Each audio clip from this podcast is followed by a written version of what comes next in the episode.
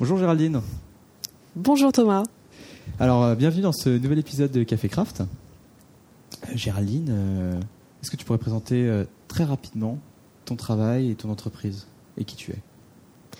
Alors, je suis Géraldine Da Silva, je travaille chez Octo Technologies dans la tribu UX. dans la tribu UX, on fait de l'UX design. On est plusieurs à avoir des, des compétences un petit peu différentes. Mais avant tout, on travaille sur les produits et les services destinés euh, aux êtres humains. Donc tu, m'as dit que tu es UX. UX, ça veut dire User Experience chez moi. Pour toi, ça veut dire quoi? On parle de User Experience. Moi, j'aime bien parler d'ergonomie. Ce que je vois quand on va rencontrer les clients, c'est que la notion de, du UX design, elle est un petit peu difficile à comprendre. Ne serait-ce que parce que on parle de design. Design, on a toujours tendance à penser que c'est une surcouche graphique. Ça fait penser au dessin. À l'habillage graphique, euh, nous on travaille vraiment sur l'expérience utilisateur. Et l'expérience utilisateur, dans l'expérience utilisateur, il y a aussi l'ergonomie. L'ergonomie, c'est travailler euh, pour les humains sur des outils qui permettent euh, de réaliser des tâches. Donc on a vraiment un triptyque important. C'est l'utilisateur et ses caractéristiques, le travail qu'il va devoir réaliser par le biais d'un outil. Donc on travaille sur des outils. Et cet outil, il doit être facile à utiliser, il doit être utile, sinon il ne sera pas utilisé. Il doit être agréable à utiliser. Donc la notion d'expérience utilisateur, c'est de faire en sorte de produire des outils utiles, faciles à utiliser et agréables à utiliser. D'accord. Dans un précédent épisode, euh, Julien Jakubowski nous disait que la qualité, c'était pas, c'était construire un bon outil, mais pas forcément le bon outil pour l'utilisateur. Est-ce que toi, tu es de l'autre côté du spectre, c'est-à-dire pas forcément la qualité logicielle, mais par contre, tu feras le bon outil pour l'utilisateur? Est-ce qu'on peut dire ça? C'est l'outil le plus adapté aux utilisateurs. Et les utilisateurs, ils, sont, ils ont différentes caractéristiques, ils réalisent différentes tâches, ils ont différents besoins. Donc, ce qui est important dans notre travail, c'est euh, d'envisager la complexité et de prendre en compte un maximum d'utilisateurs, ce qu'on va produire et ce qu'on va concevoir et, euh, ensuite réaliser en équipe. Ce sont des outils et un ensemble de services qui euh, seront le plus adaptés possible à un maximum d'utilisateurs. Et pour connaître en fait les, les, différences, les caractéristiques, les besoins de nos utilisateurs, il faut forcément aller les rencontrer. Donc ça, c'est indispensable. Et du coup, vous faites ça comment? Alors, on commence par euh, travailler sur ce qu'on appelle la vision du produit. Donc c'est un exercice qui nous permet de, déjà de, comprendre un petit peu le contexte, le contexte de la demande. Souvent la demande d'un client, euh, elle est posée et puis ben, ce qu'on va essayer de comprendre, c'est euh, on va essayer de tordre un petit peu cette demande. Souvent, on va se rendre compte qu'une demande de, client, présuppose déjà une solution. Nous, notre but, c'est de pas aller directement vers la solution, mais c'est d'essayer de, euh, construire ensemble et de reformuler cette, euh, cette demande. Reformuler cette demande, donc c'est travailler sur les services et les produits qu'on peut offrir.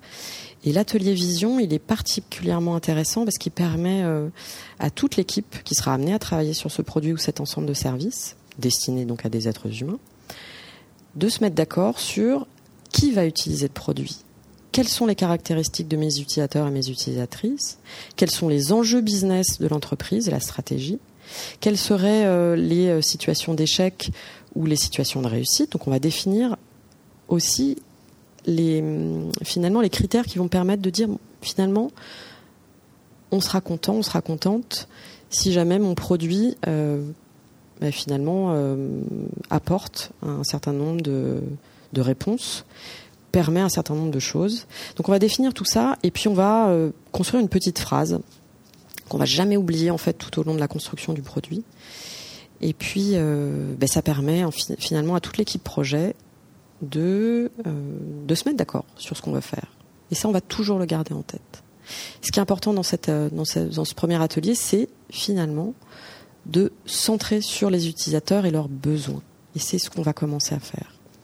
À quoi ça nous sert de centrer sur les utilisateurs, les utilisatrices et leurs besoins, c'est que finalement, on va essayer de trouver des archétypes, des archétypes d'utilisateurs. Et ces archétypes d'utilisateurs, ils ont des besoins Et c'est important pour nous de les définir parce qu'on va aller les rencontrer. On va aller les, finalement les interviewer, aller les observer sur, euh, sur leur poste de travail, en train d'effectuer un certain nombre de tâches. Et puis on, va, on va pouvoir euh, voir un petit peu ce qui se passe bien, ce qui se passe moins bien.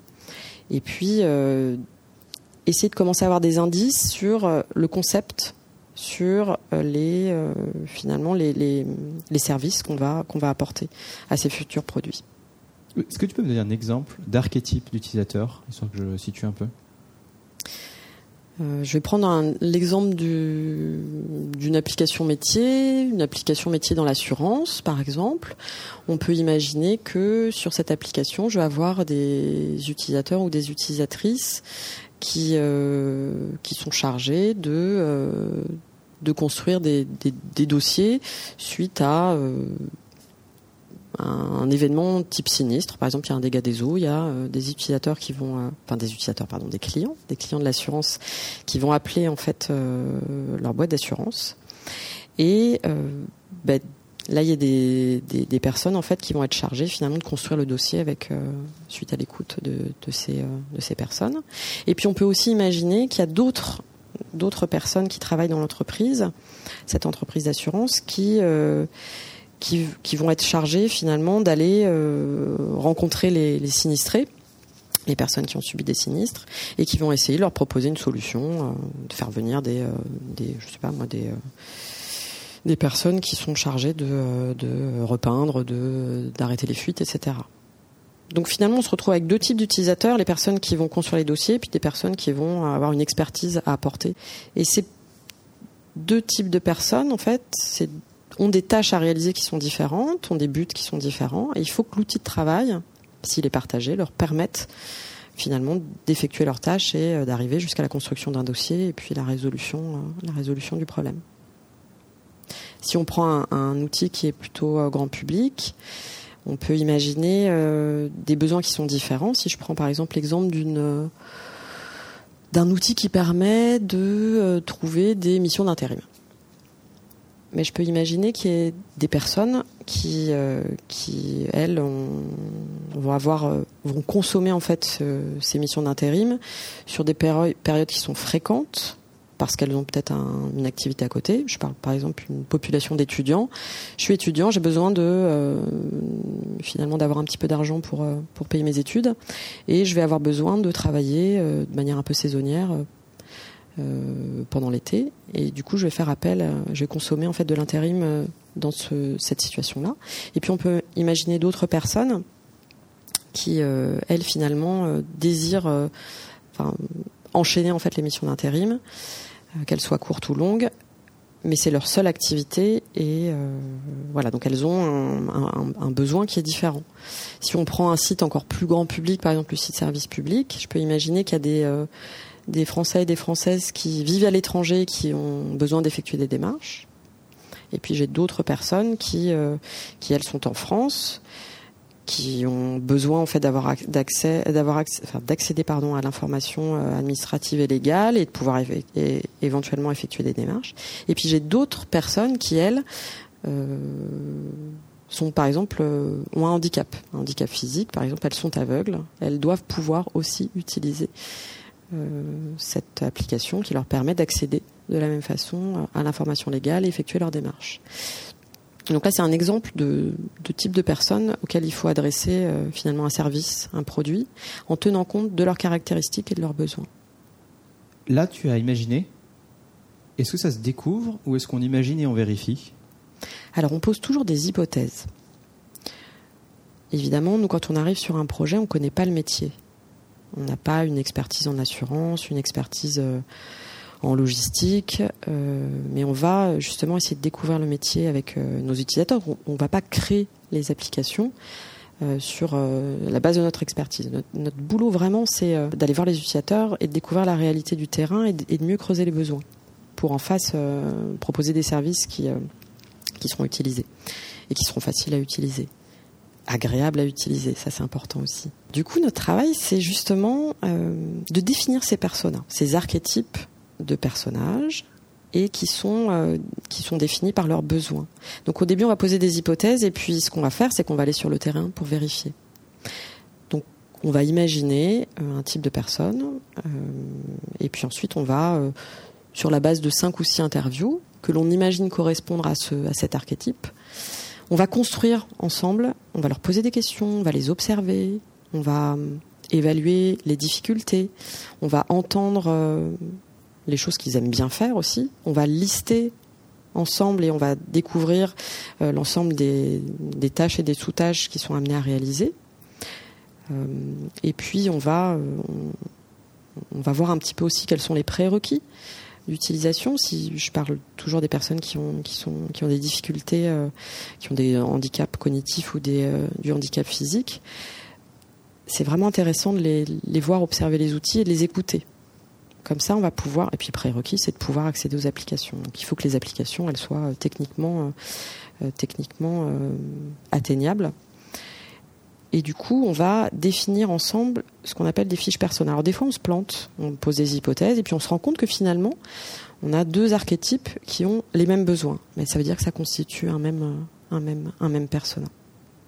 Donc il faut vraiment aller sur le terrain pour éprouver ces hypothèses on va récupérer des indices, on va construire ensemble, et puis on va justement euh, redéfinir finalement la cible, la cible des utilisateurs, des utilisatrices pour ces différents services.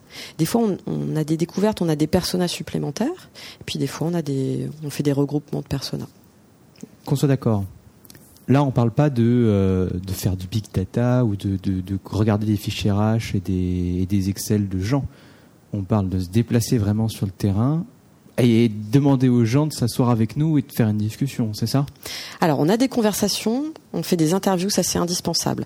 Alors après, ça dépend du budget. Si jamais je travaille, euh, je prends l'exemple d'une application sur laquelle on a travaillé, euh, c'est une application, une application métier destinée à des personnes qui travaillent en Afrique. Cette application, elle est développée en France. Le siège de, l'entreprise est d'ailleurs sur Paris. Donc ça veut dire qu'à distance, on doit imaginer un produit qui sera utilisé par des personnes qui travaillent en Afrique sur le terrain. Donc ça, c'est compliqué.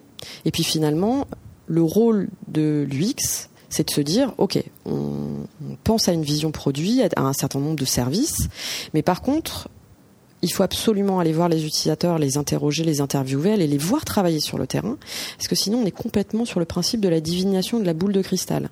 Ça, on le casse. On ne veut absolument pas ça. Si jamais on imagine et on présuppose euh, de façon de travailler des utilisateurs, on va complètement passer à côté du produit.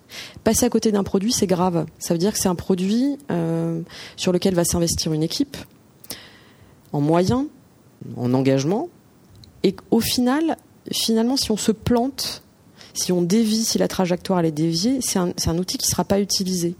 Donc pour l'équipe, euh, bah, c'est dramatique. Pour le client, c'est une perte d'argent. Donc ce qu'on veut absolument, c'est essayer de cibler au maximum. Donc on va rencontrer, on va avoir des conversations, on va observer. On peut le faire de plusieurs façons. Soit on les, on va sur place et puis on les observe sur leur euh, poste de travail. Et puis sur le poste de travail, ça va être intéressant parce qu'on va découvrir qu'ils utilisent une application. Ils utilisent aussi d'autres applications. Donc ça, on l'avait pas forcément présagé. Et puis quand il y a des difficultés d'utilisation d'une application, et ça c'est vraiment super euh, super intéressant, c'est que ben, les êtres humains, pour pouvoir euh, être performants et travailler, euh, ils utilisent aussi ce qu'on appelle des scénarios de contournement. Ils vont mettre en place des fichiers Excel qui vont permettre finalement de, euh, pallier une difficulté d'utilisation d'outils ou un manque. Et puis en plus, euh, ils vont se mettre d'accord sur cet outil de contournement qui n'a pas été euh, soit bien conçu, soit pensé au départ.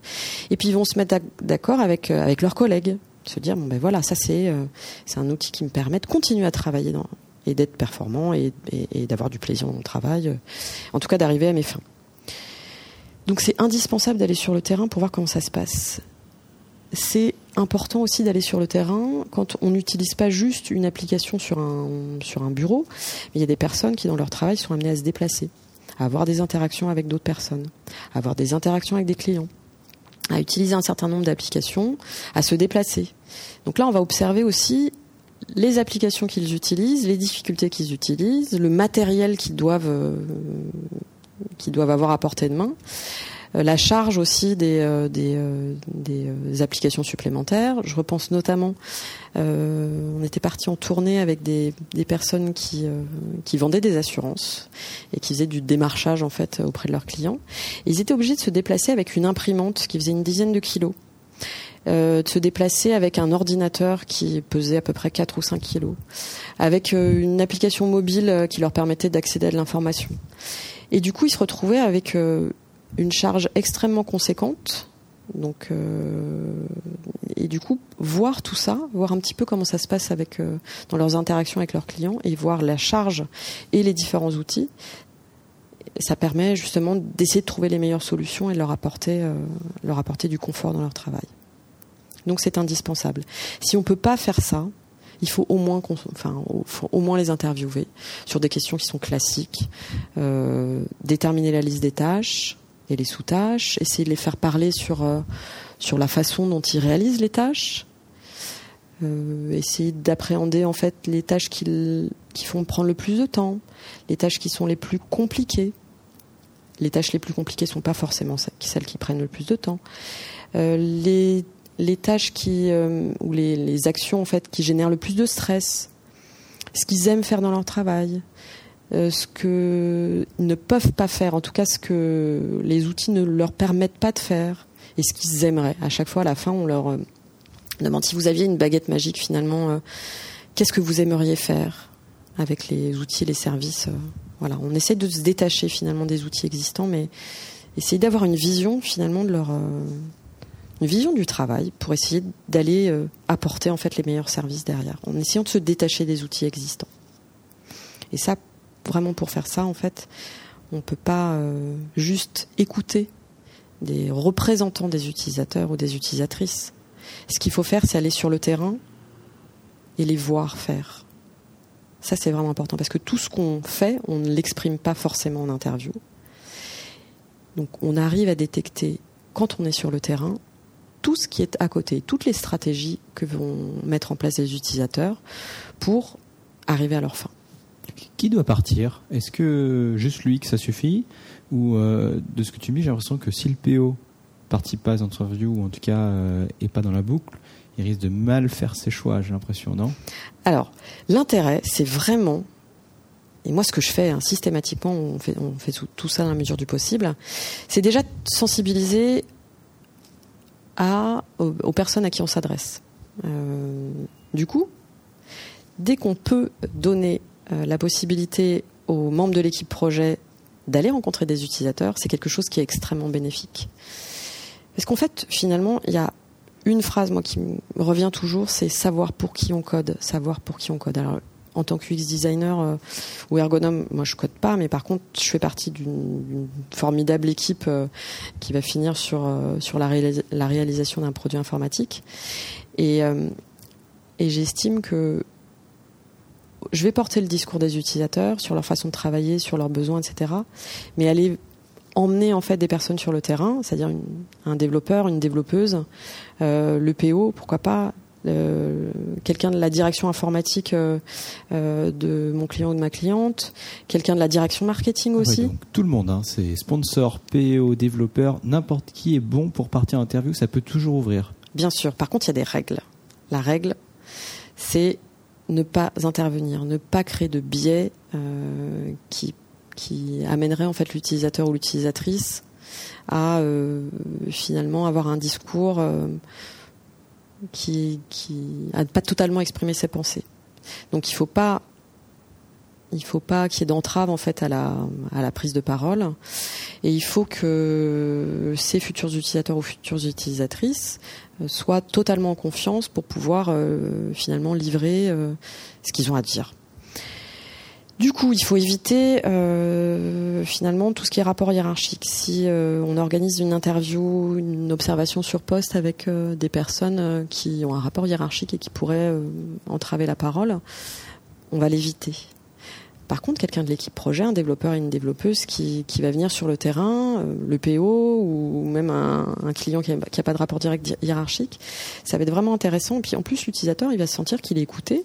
Et puis puis chacun va, se rendre compte de, de, choses qui sont intéressantes. Je me souviens d'une interview en fait. Où je suis finalement j'étais accompagnée d'une personne du marketing et une personne de la direction informatique. Souvent ces personnes-là, elles n'ont pas forcément le mandat pour aller voir les utilisateurs. Nous, on est les représentants, on a le droit, c'est notre métier en fait. On, se doit d'aller sur le terrain, sinon, euh, sinon on sert à rien. Et du coup, euh, on va, euh, on va permettre à des personnes de d'accéder et, d'éventuellement poser des questions et, de se rendre compte de ce qui se passe sur la réalité du terrain. Tu veux dire que sans toi, les gens du marketing et de la DSI ne pouvaient pas aller voir ces utilisateurs, c'est ça? On ne prend pas le, temps de le faire, ils prennent pas le temps de le faire. On pense toujours supposer, euh, donc on imagine en fait euh, la façon de travailler des utilisateurs parce qu'on est beaucoup dans la prescription, on se dit bon, on donne des formations, on, impose un outil, euh, et puis ensuite on va former les utilisateurs. Et finalement, leur façon de travailler, elle, est prescrite. Ça peut pas être autrement. C'est la façon de travailler. Du coup, on, s'imagine que ça se passe tout le temps comme ça, mais sur le terrain, ça se passe jamais comme ça. Si on l'observe pas, on se rend pas compte.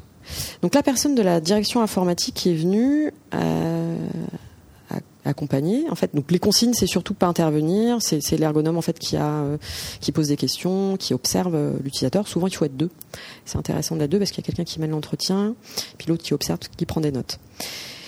Donc, euh, en observateur le plus distant possible, on arrive à voir des choses. Et je me souviens de ce directeur informatique qui avait constaté qu'il y a des problèmes de lenteur. et qui avait aussi constaté un problème de positionnement de bouton, c'était quelque chose de tout bête. À la fin de l'entretien, il a tout de suite appelé son équipe en disant oh, j'ai vu un truc incroyable. Si jamais vous me changez euh, le positionnement de ce bouton et l'intitulé, je pense qu'on va pouvoir, euh, on va pouvoir, euh, on n'arrive pas à comprendre pourquoi il y avait des, pourquoi il y avait des problèmes. Et finalement, ça vient que de ça. C'est facile à, c'est facile à changer. Et, voilà, spontanément, il n'a pas attendu la fin de l'étude. Il a appelé directement ses équipes. Et puis il en a, profité aussi pour parler des problèmes de performance de l'application et des problèmes de réseau. Mais voilà, c'est ce qui est bien en fait, c'est de, de pouvoir euh, dire que finalement l'application on l'a fait pour les utilisateurs, les utilisateurs les utilisatrices ils travaillent comme ça. C'est pas du jeu en fait, on est on, joue pas à travailler en fait, on travaille et, euh, et, on n'est pas dans la prescription, on est dans l'observation, on est là pour apporter des euh, des finalement des solutions qui permettent aux utilisateurs de et aux utilisatrices de pouvoir juste travailler dans de bonnes conditions. C'est super intéressant, euh, là, ton anecdote. Bon, déjà, euh, moi, je, sympathise complètement hein, pour le mec qui découvre qu'il suffit de bouger le bouton pour que les utilisateurs soient heureux. C'est vrai que c'est un truc que j'aimerais avoir. Mais sinon, euh, au début, tu as parlé de découverte de persona. Donc, je viens très en amont du projet. Et là, tu parles au contraire d'un truc très en aval du projet, vu que l'application est déjà créée, qu'il y a des problèmes de lenteur. Donc, en fait, du coup, les interviews, il n'y a pas de temps pour ça, c'est tout le temps, en fait. Alors, tu peux intervenir sur un projet qui est un projet existant. Donc si, euh, le mandat, c'est euh, euh, on a une application qui est vieillissante, elle, est, enfin, elle existe depuis, entre 5 et 10 ans, enfin on va dire depuis 8 ans, il faut la refaire. Voilà, techniquement, ça tient plus la route, etc. Donc voilà, il faut juste la rendre plus performante. Donc tu peux, tu peux intervenir à ce moment-là où on doit reconcevoir quelque chose. Donc de toute manière, tu dois aller observer. Tu dois euh, avoir toujours cette démarche de vision produit, parler, enfin, imaginer en fait tes utilisateurs. Alors quand c'est une application métier, tu connais tes utilisateurs. Tu sais exactement qu'en fonction des tâches, tu as des fonctions particulières, donc tu sais que tu vas pouvoir aller les, les rencontrer. Ce qui est intéressant, c'est d'en rencontrer au moins cinq. Euh, par euh, par persona, par branche métier, parce qu'ils ont tous peut-être des, des aptitudes particulières, des façons de travailler qui sont différentes, et puis tu peux jamais te, baser sur euh, sur la façon de travailler d'un seul utilisateur ou d'une seule utilisatrice, c'est un biais qui est énorme. Si tu en prends deux, c'est pas assez. On, on, conseille d'en voir au moins cinq, de voir cinq personnes en fait. Et puis dans la réalité, pour des questions de budget et de temps, parfois on se contente de trois personnes, mais c'est déjà, c'est déjà pas mal en fait. Donc tu peux aller voir, tu vas rencontrer en fait au début de ton projet, vision, définition des personas, on va sur le terrain, on observe, on récupère des indices. Et puis à partir de ces, de ces informations qu'on va récolter, on va pouvoir construire des fiches persona. Ces fiches persona, en fait, ça va être un peu l'antichambre de Mastery Map. de ce que va être la future application. Euh, parce que la future application, finalement, ça peut être juste la refonte simple d'une application existante, puisqu'on va se rendre compte que finalement les outils sur le sur le terrain, c'est cette application et tous les petits scénarios de contournement, donc ces fameux fichiers Excel. Et franchement, les fichiers Excel, ça paraît tout bête, mais pour nous, c'est absolument extraordinaire. C'est-à-dire que c'est, on va vraiment se caler là-dessus parce que dans un fichier Excel, il y a des éléments de langage qui sont le langage utilisateur. Il y a euh, des datas qui sont les datas les plus importantes en fait, qui vont être amenées à manipuler. Et puis finalement, il y a aussi un début de de ces informations. Finalement, c'est ce qui est le plus important. Ce qui n'est pas forcément pris en compte par euh, l'application actuelle, où il y a un langage qui peut être le langage qui n'est pas le langage utilisateur, mais euh, quelque chose de présupposé, qui n'a pas été testé. Et puis, il y a parfois des problèmes de, de hiérarchisation d'informations ou de, de, de charges cognitives euh, dues à un nombre d'informations absolument euh, hallucinantes euh, sur un même écran, etc. Donc vraiment, il faut aller observer, et dans le cadre d'une refonte, il faut toujours aller observer les utilisateurs pour essayer de récolter toujours une fois, des indices qui vont nous permettre de mieux reconcevoir. Après, tu peux être sur un... Imaginer un service ou un ensemble de services qui n'existe pas en fait, les utilisateurs ou les utilisatrices sur le terrain, ils sont juste sur du papier crayon. Euh, euh, c'est des, échanges avec des collègues. Euh, on note tout sur papier. Et là, il y a tout à faire. Et bien, de la même façon, on, on parle de travail, on parle d'utilisateur, on parle d'outils. Donc, soit on n'a rien, soit on a déjà quelque chose. Mais de toute manière, en allant observer sur le terrain, se calant vraiment sur, euh, sur les modes opératoires des utilisateurs, on va imaginer des services, on va les écouter sur, euh, finalement les termes métiers qu'ils utilisent et on va pouvoir euh, se caler vraiment sur les modes opératoires pour leur, proposer les meilleurs services.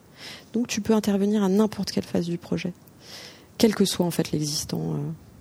Ça peut être de la refonte, ça peut être de la création de nouveaux services. Est-ce que tu recommanderais des piqûres de rappel de temps en temps? Ou pas forcément nécessaire si ça a été bien fait Pour aller vers les utilisateurs Ouais. Tout le temps. Tout le temps. C'est le principal. C'est aller voir les utilisateurs dès qu'on a la possibilité de le faire. Encore une fois, c'est le métier de l'UX designer. On est là pour porter la parole des utilisateurs et des utilisatrices. Pour faire en sorte que le produit il soit adapté. Tu les vois en début de projet parce qu'il faut les écouter. On n'est pas là pour euh, se faire plaisir hein, sur une techno, sur un outil, etc.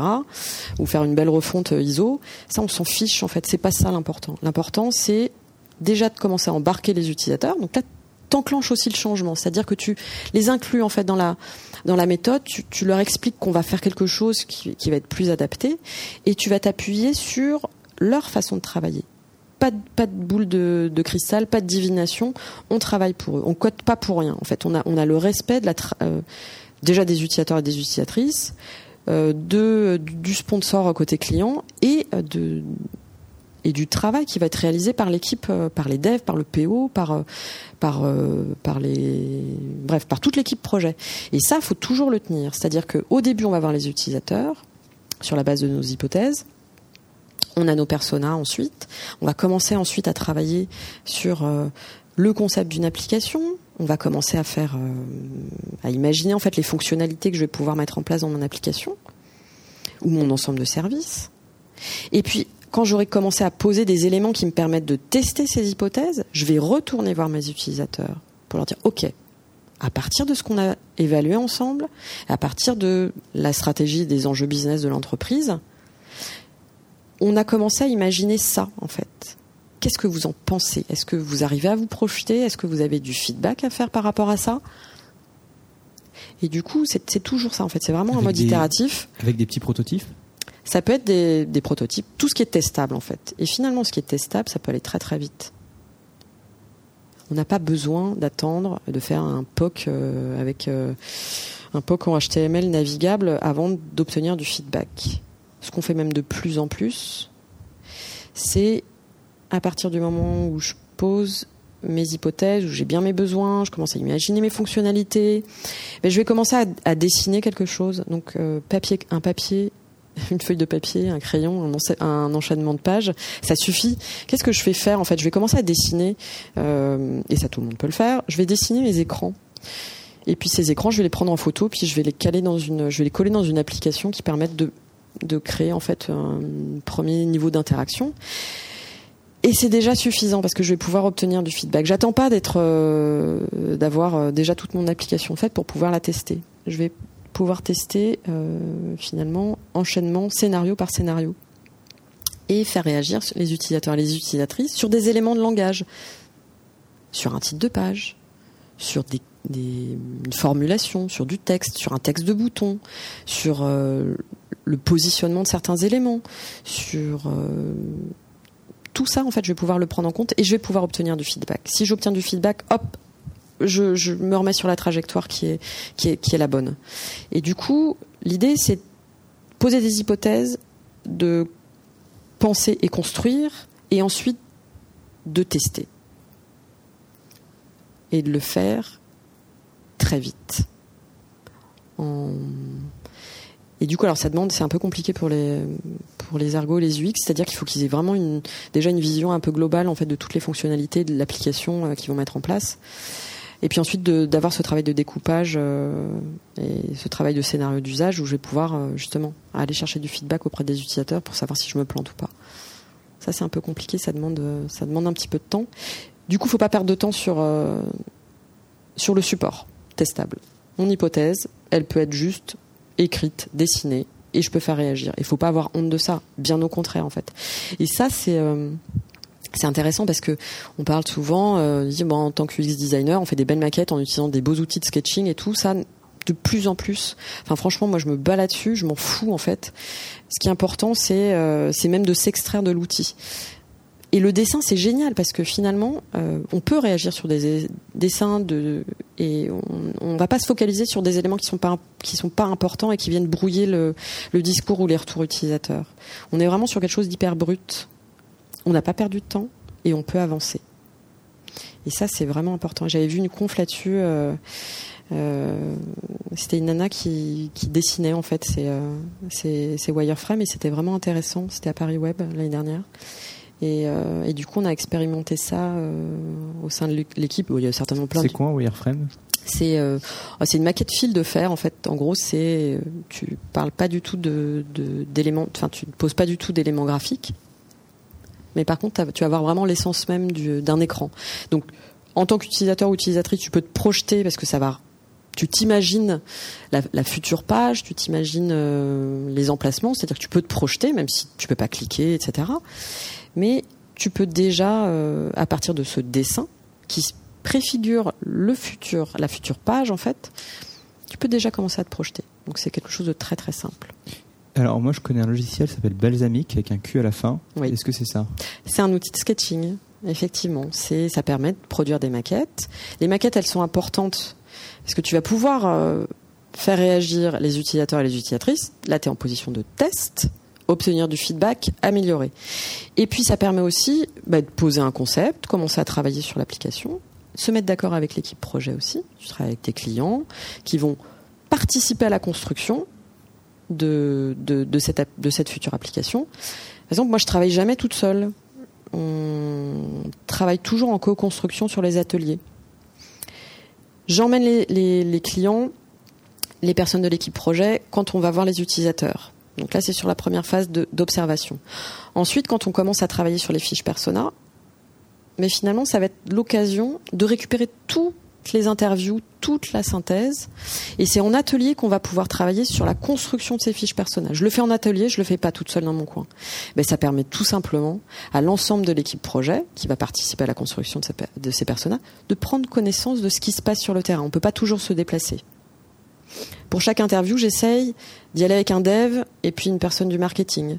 D'y aller avec un. Puis l'interview d'après, ça va être euh, ou l'observation d'après, ça va être euh, le PO ou une personne de la direction informatique.